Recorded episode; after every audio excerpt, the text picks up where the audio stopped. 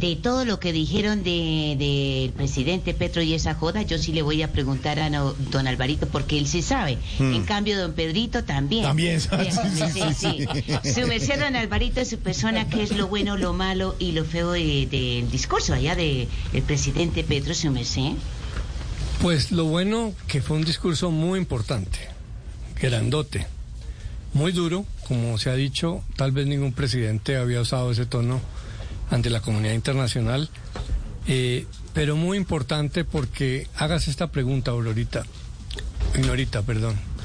¿Hasta cuándo vamos a seguir intentando con este modelo contra la, de la lucha contra las drogas? Sí, sí, sí. Si es un fracaso, si nos deja todos los problemas a nosotros. Ese concepto de la corresponsabilidad en que todos los países somos responsables le ha funcionado mucho a los países eh, consumidores y le ha funcionado muy mal a los países productores.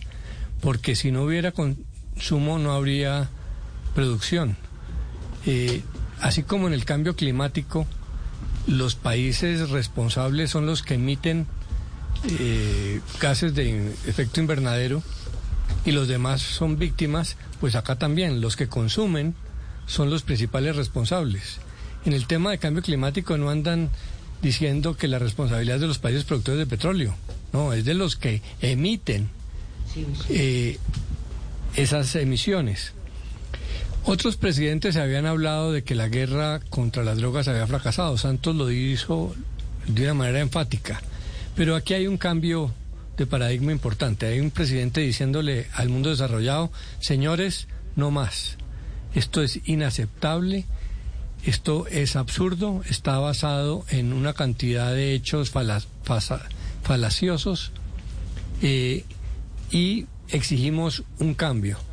Y Colombia tiene toda la autoridad moral para hacerlo.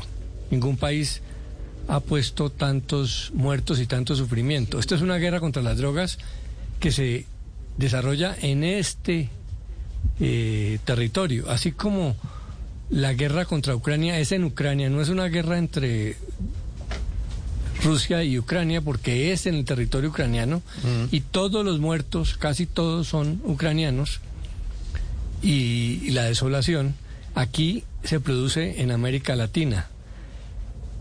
Obviamente el presidente Petro está buscando con ese discurso tan intenso un liderazgo regional.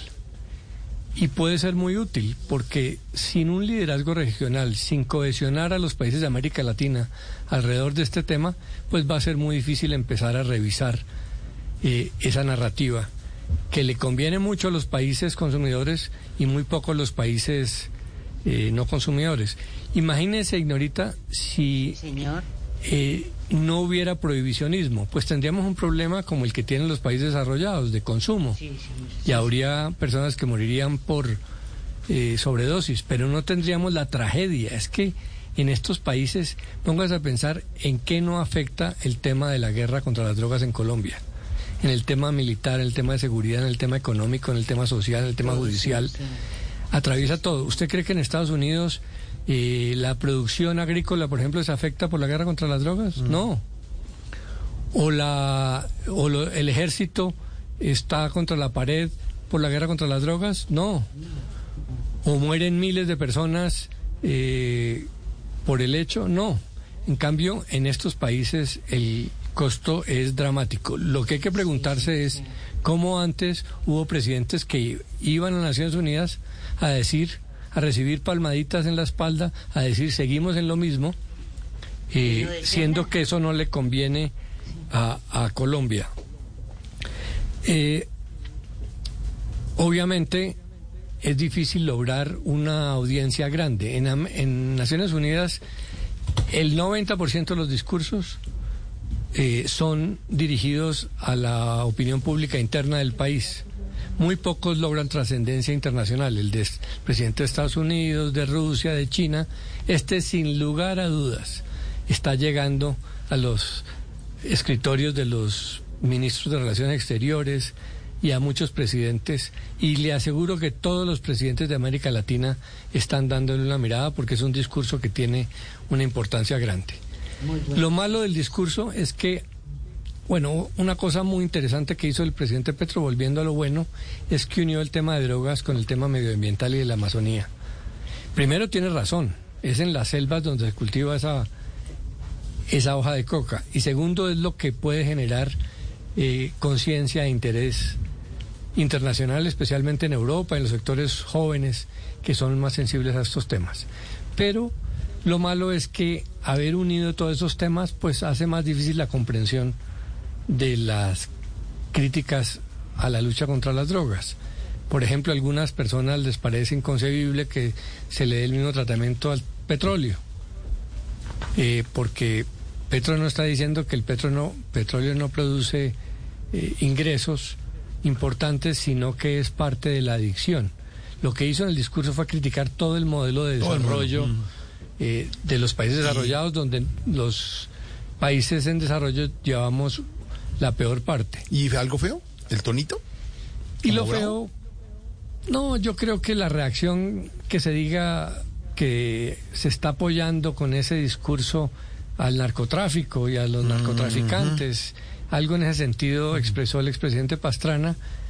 Y no, uno entiende que algunas personas no estén de acuerdo con una posición radical porque consideran que con el mundo desarrollado es mejor colaborando. Algunas, varias, están criticando. Pero la pregunta es, ¿qué es colaborar con el mundo desarrollado? ¿Decirles que sea todo? Pues solo te mandan unas palmaditas en la espalda y migajas. Bajarse los En la medida en que Colombia diga, necesitamos plata para la Amazonía, necesitamos plata para la sustitución y no cuenten con nuestro eh, aplauso, pues es posible que el país consiga mucha más colaboración de los países desarrollados. Esos países no atienden palmaditas en la espalda.